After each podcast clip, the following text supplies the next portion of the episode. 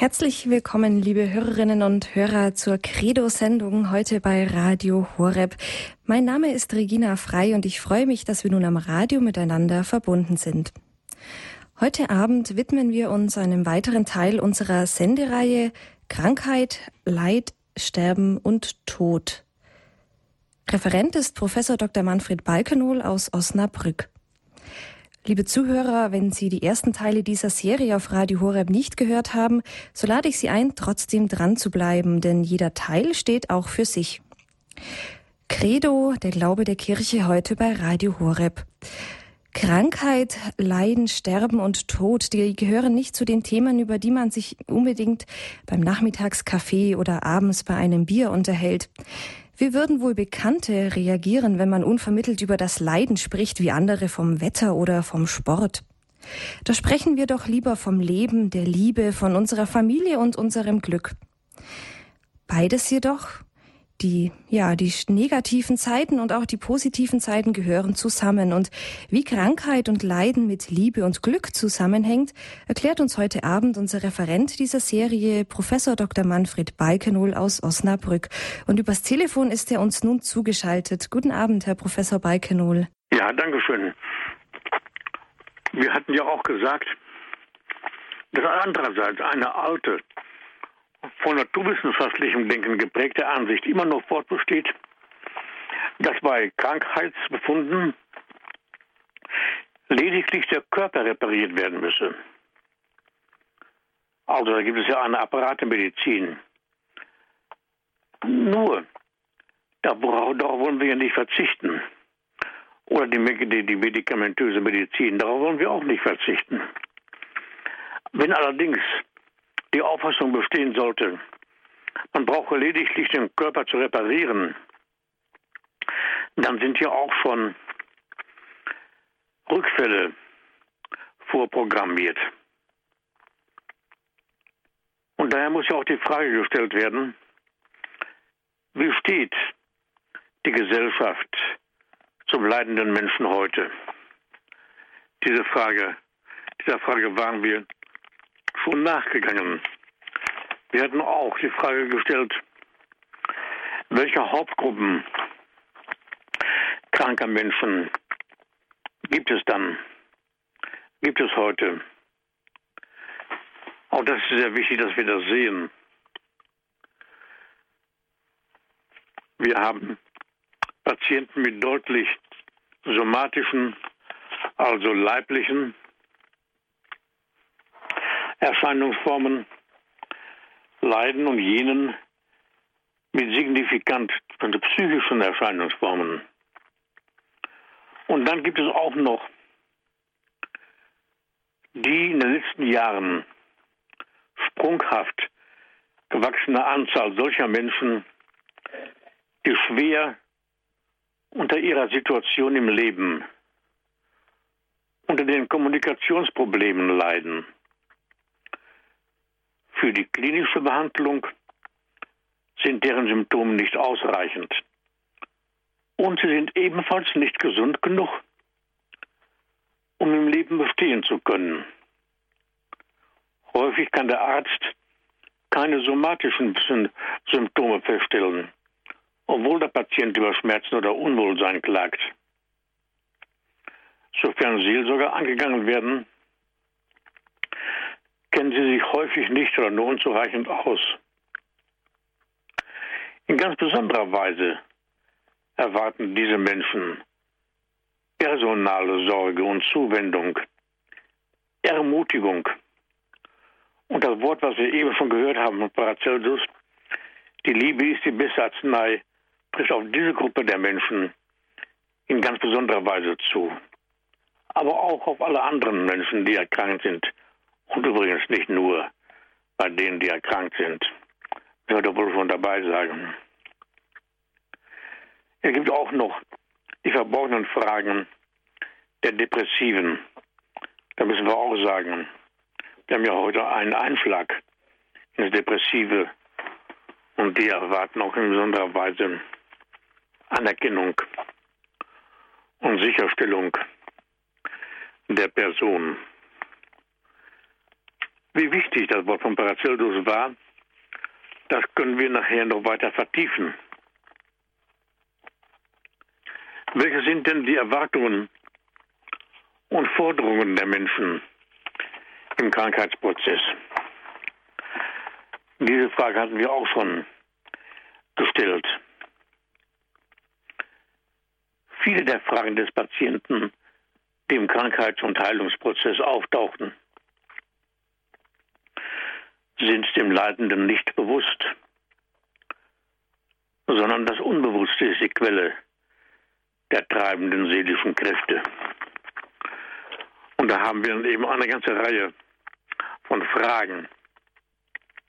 Fragen nach dem Sinn von Krankheit, Leid. Wir haben den anfragenden Sinn, in der Krankheit eben Fragen gestellt werden, mit denen der Mensch bis so lange nicht fertig geworden ist. Fragen an die Menschen, wir haben den, insofern den hinweisenden Sinn der Krankheit, auch den kommunikationsstiftenden Sinn der Krankheit. Denn oftmals wird durch die Krankheit der, die Kommunikation, die menschlichen Begegnungen und Beziehungen wiedergefunden und vertieft. Die Solidarität wird gestiftet oder sie wird stabilisiert. Den anfragenden Sinn haben wir. Den anfragenden Sinn von Krankheit, Leid, Sterben und Tod. In der ganzen Sendung werden wir diese Fragen durchhalten müssen. Wir haben darüber hinaus aber noch den schöpferischen Sinn der Krankheit. Wir können sogar sagen, den kulturstiftenden sind, von beiden Seiten her nämlich. Auf der Seite der Pflegenden und Heilenden werden die tiefsten Kräfte geweckt, die Menschen vorhanden sind, nämlich im Blick auf den kranken Menschen, der der Heilung bedarf. Darum ist es ja auch ein uralter Grundsatz der ärztlichen Pflege, was nämlich der Arzt leisten muss, nämlich unsere Kranken zu heilen und zu trösten. Und wenn dann die Heilung nicht mehr möglich ist, einem guten Ende zuzuführen. Ad bonam finem ducere.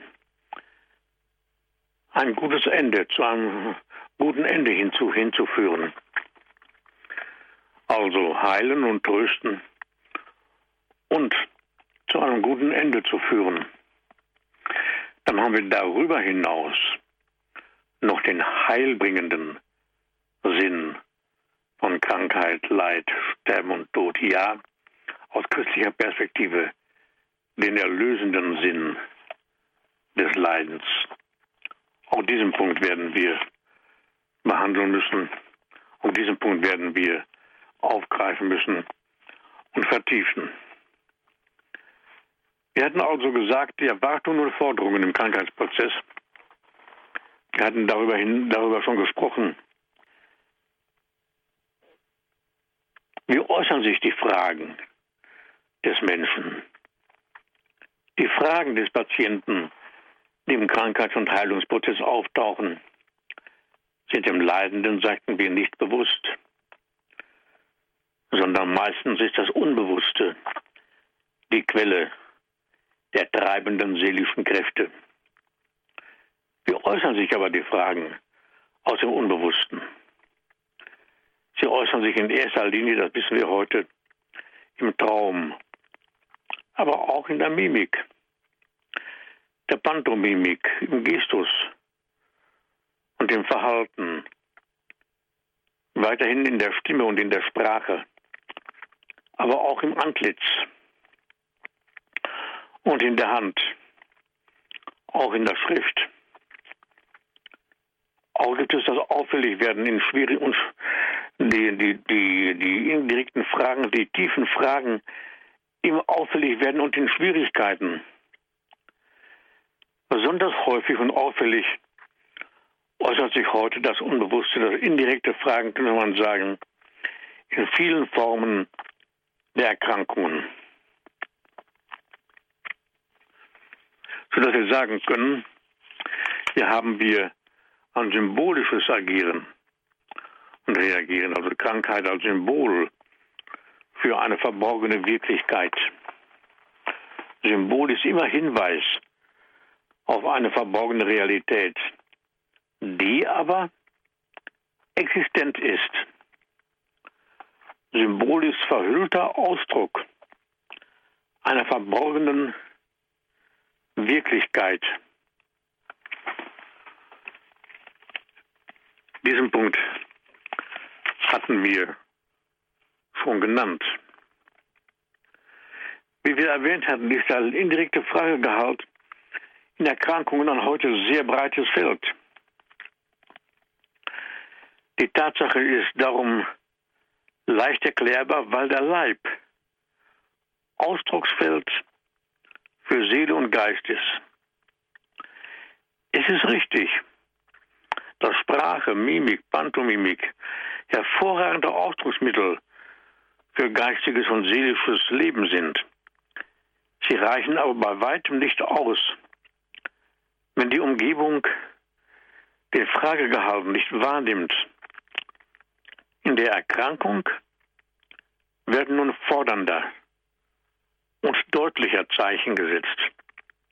Denn der Kranke beansprucht höhere Aufmerksamkeit und ein höheres Maß an Sorge und Pflege.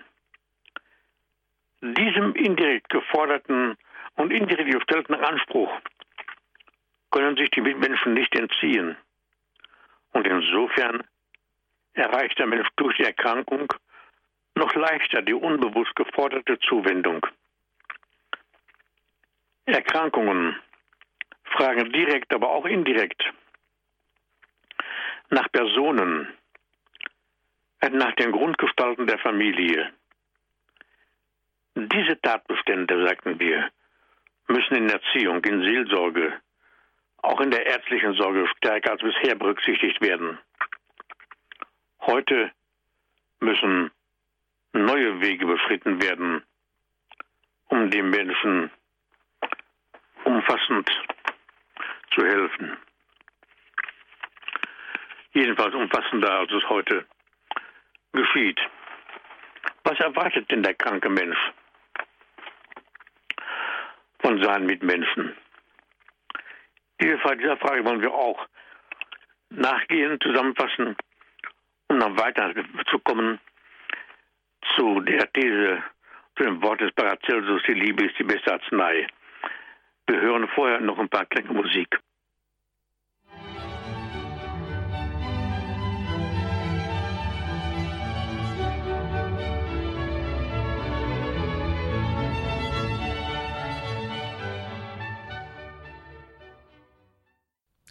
Sie haben eingeschaltet bei Radio Horeb, heute in der Credo-Sendung Der Glaube der Kirche. Mein Name ist Regina Frei und ich darf Sie durch diese Sendung begleiten. Wir sprechen heute mit Professor Dr. Manfred Balkenohl aus Osnabrück über das Thema Krankheit, Leid, Sterben und Tod. Und wir haben bereits in einem ersten Teil einige Gedanken von Professor Balkenohl gehört. Und heute geht es uns auch besonders darum, wie denn Angehörige, Pfleger, die Familie um kranke, um leidende Menschen herum betroffen sind und wie man auch auf sie besonders achten kann. Professor Balkenohl, wir fahren nun fort in Ihrem Vortrag, bitte. Ja, danke schön. Wir haben die Frage gestellt, was erwartet denn der kranke Mensch von seinen Mitmenschen? Zunächst erwartet der Leidende, dass er gesehen und beachtet, nicht etwa ignoriert oder vergessen wird. Die einfachste Form der Bejahung liegt darin, einen Menschen anzuschauen das Schauen ist ein psychischer und ethischer Vorgang und grundsätzlich abgehoben von der gespannten Beobachtung. Entwicklungspsychologisch übrigens ist das Schauen die erste seelische Grundfunktion, die im Leben des Menschen erwacht und für seine leibseelische Entfaltung wirksam wird. sowie menschheitsgeschichtlich mit der Schaufähigkeit das urtümliche Erwachen der Seele sich ereignet, wodurch sich der Mensch fundamental vom tierischen Spähen oder Beobachten unterscheidet. Im Hinschauen zum Mitmenschen kann sich über die Kontaktaufnahme hinaus Bejahung ausdrücken. Also das Erste, was der kranke Mensch von seinen Mitmenschen erwartet. Bejahung. Der leidende Mensch erwartet des Weiteren Verständnis für seine Lage. Noch tiefer gesehen ein liebendes Wissen um seine Situation, um Ursprung und Ziel seines Krankseins oder Leidens. Der Mensch im Krankheitsprozess hat ein besonders hohes Bedürfnis nach Anerkennung und Sicherstellung der Person. Ja, aufgrund der krankhaften Beeinträchtigung eine besondere Sehnsucht nach Wertschätzung und geliebt werden. Die häufig zu hörende Klage, mich kann niemand verstehen, beinhaltet eigentlich die Aussage, es ist niemand da, der mich in meiner schmerzhaften und elenden Situation ausreichend liebt. Dass es sich im Krankheitsprozess in besonderer Weise nach Bejahung angenommen werden, ja geliebt werden, sehnt, dass er sich danach sehnt, der, der kranke Mensch, und diese Lebensqualitäten auch zeichenhaft anstrebt, das weiß der Klagende selbst nicht. Darüber kann man ihm auch keine Auskunft erteilen. Wenn er aber angenommen und wenn er bejaht wird, das heißt, wenn er sich geliebt weiß, dann geht ihm mit einem Male auf, was ihm vorher eigentlich gefehlt hat und warum er leidet. Beim Leidenden selbst hat das liebende Verständnis auch in Phasen seiner wehleidigen Ungeduld die Wirkung, den Ursprung und den Sinn seines Leidens klarer werden zu lassen. Und dann sind wir schon bei dem Wort, was wir eben genannt hatten. Die Liebe ist die bessere Arznei, das tiefe Wort von Paracelsus. Was ist Liebe? Man kann sie kaum definieren. Alle Definitionen sind im Grunde Tautologien. Aber wir wissen, sie ist die eigentliche Grundkraft im Menschen und die eigentliche Brücke zur Kommunikation und die Brücke der Kommunikation. Wenn menschliche Begegnungen und Beziehungen von Liebe getragen sind, dann ist der Mensch zufrieden und glücklich. Wenn umgekehrt das Beziehungsgefüge lieblos verhärtet oder wenn Gehass und Gehässigkeiten aufkommen, dann geht der Mensch nicht nur in seinem Werde- und Reifungsprozess zurück, sondern der Sinn des Lebens wird verloren gehen. Und Auffälligkeiten und Anfälligkeiten, ja auch Auffälligkeiten und Anfälligkeiten für Erkrankungen werden nach aller Erfahrung des Lebens zunehmen. Denn das Anwachsen der Neurosen heute, die zahlenmäßige Zunahme der hysterischen und neurotoiden Strukturen haben Ärzte, Psychotherapeuten, Erzieher und Seelsorger in der Vermutung bestätigt, dass die eigentliche Not heute in erster Linie und ursprünglich eine Liebesnot ist. Darüber hinaus haben zahlreiche Untersuchungen und menschenkundige Beobachtungen Aufschluss darüber gegeben, dass in vielen Fällen von Erkrankungen aber auch von Lebensuntüchtigkeit, von Lebensüberdruss und Gemeinschaftsunfähigkeit ein unverkennbarer Verlust an personaler Liebe die tiefere Ursache war. Häufig ist zu beobachten, dass ganze Reihen von Therapien im klinischen Bereich bei vielen Kranken höchstens eine vorübergehende Beseitigung von körperlichen Symptomen, nicht aber eine dauerhafte Heilung der Krankheit erreichen konnte.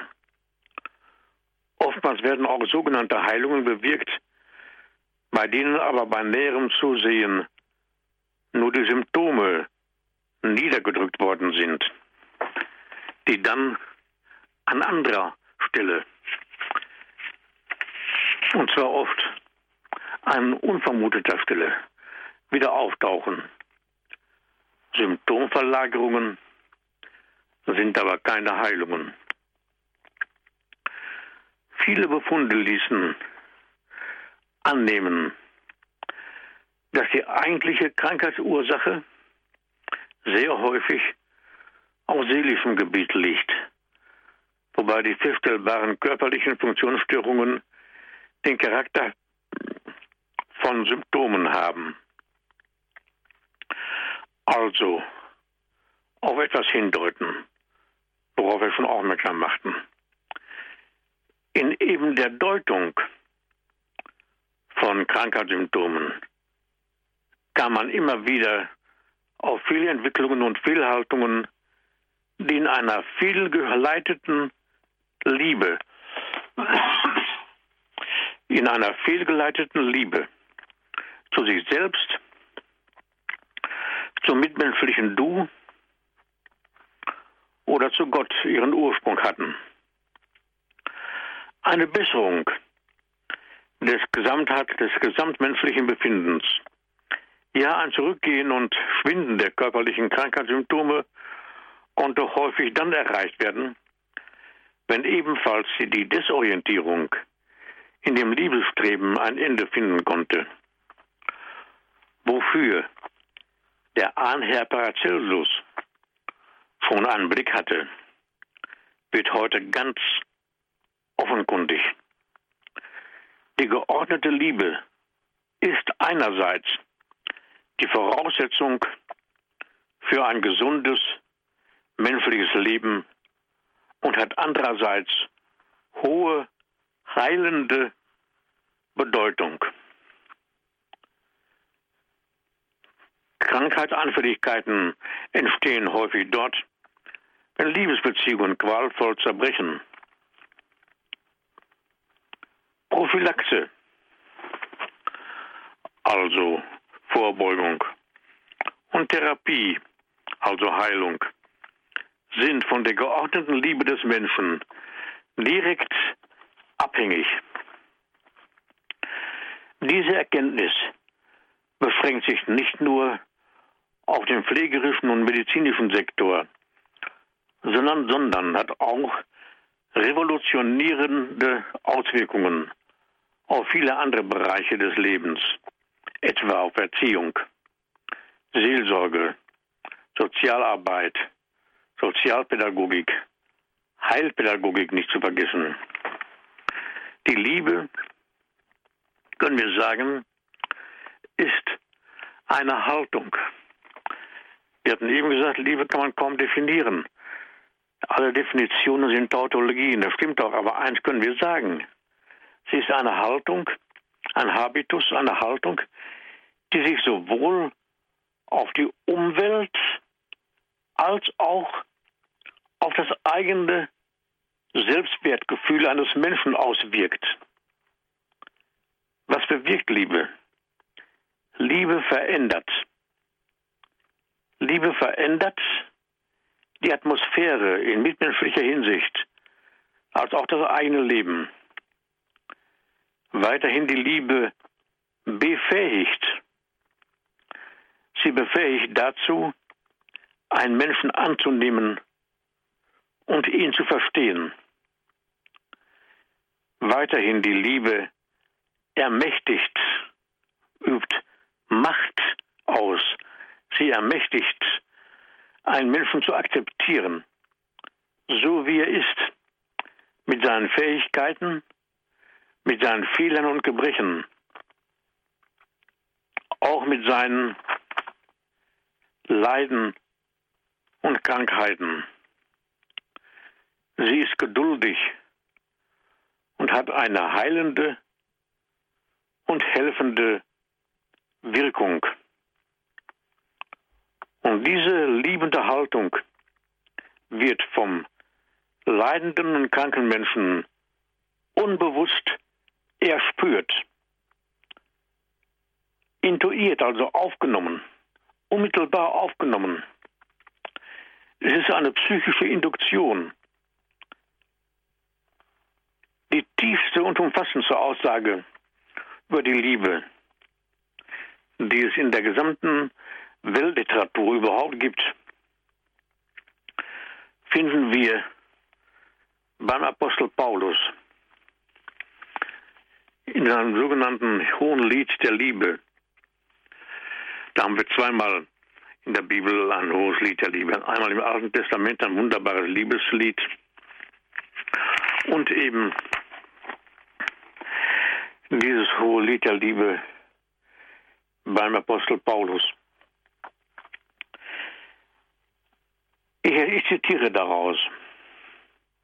Wenn ich in den Sprachen der Menschen und Engel redete, hätte aber die Liebe nicht, wäre ich dröhnendes Erz oder eine lärmende Pauke.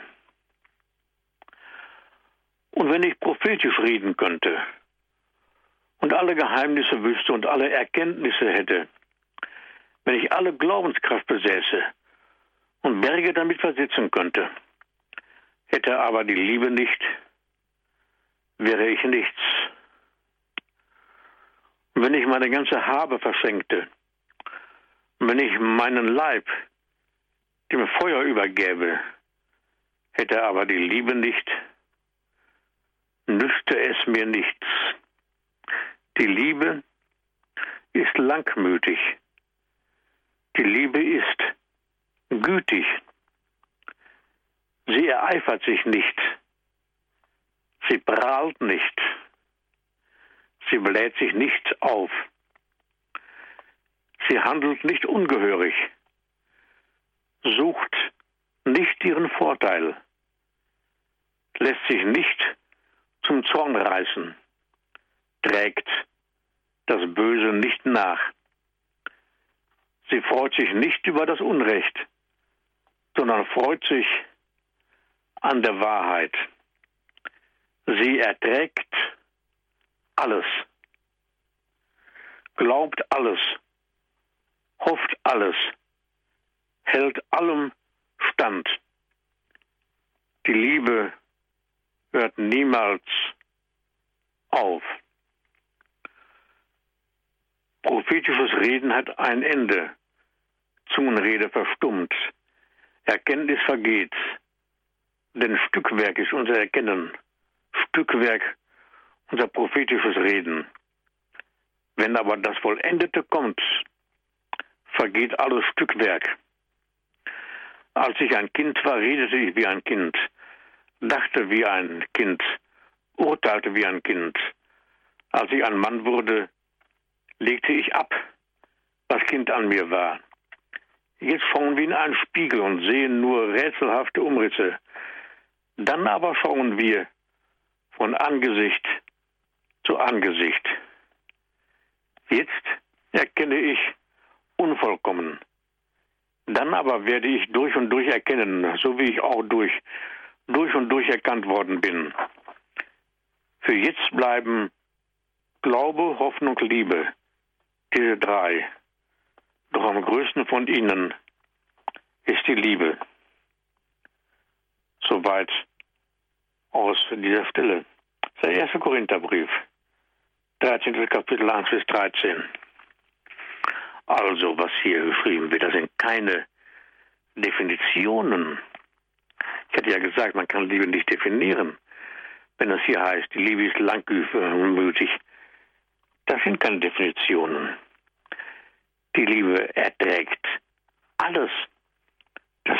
geradezu anti-emanzipatorisch gedeutet werden. Was hier beschrieben wird, sind die aus der Erfahrung gesammelten Wirkungen jener Macht, die wir Liebe nennen. Die Notwendigkeit der Liebe für das Gelingen des Lebens kommt ja in dem von Jesus selbst ausgesprochenen Hauptgebot des Christentums ebenfalls unvergleichlich zum Ausdruck. Du sollst den Herrn, deinen Gott, lieben mit deinem ganzen Herzen, mit deiner ganzen Seele und mit allen deinen Kräften. Das ist das wichtigste und erste Gebot.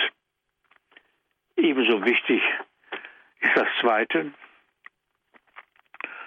Du sollst, den, du sollst deinen Nächsten lieben wie dich selbst. Den Gedanken wollen wir noch vertiefen. Hören vorher noch ein wenig Musik. Ja, herzlichen Dank erstmal, Professor Balkenol. Liebe Hörerinnen und Hörer, Sie haben eingeschaltet bei Radio Horeb heute in der Credo-Sendung. Wir sprechen über das Thema Krankheit, Leid, Sterben und Tod. Das ist der dritte Teil unserer kleinen Serie und unser Referent ist Moraltheologe Professor Dr. Manfred Balkenol aus Osnabrück.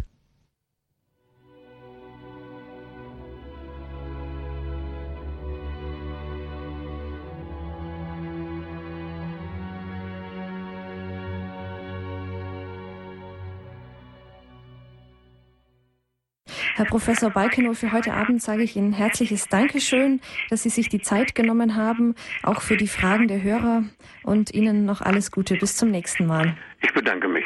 Auf Wiederhören. Wiederhören.